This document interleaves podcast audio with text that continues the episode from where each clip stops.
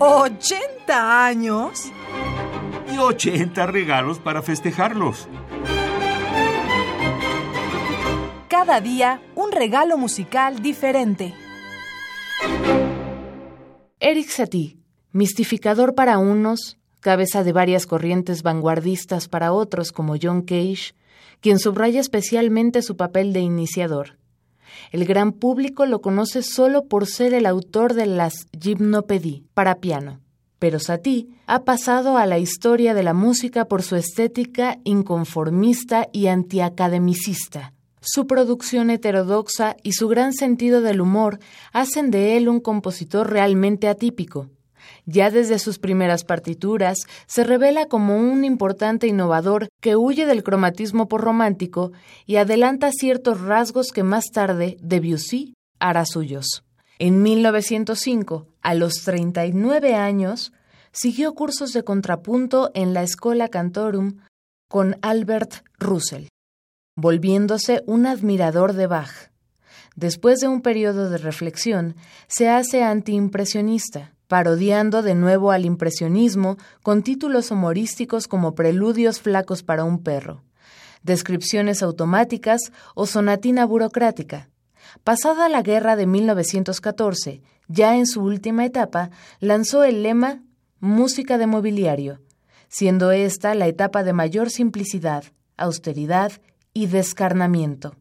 Su lema es el arte despojado. Influyó notablemente en Ravel y en el grupo de los seis.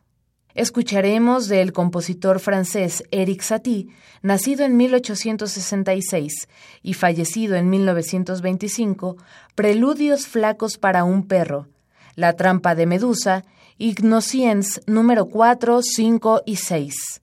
Interpreta Aldo Ciccolini al piano.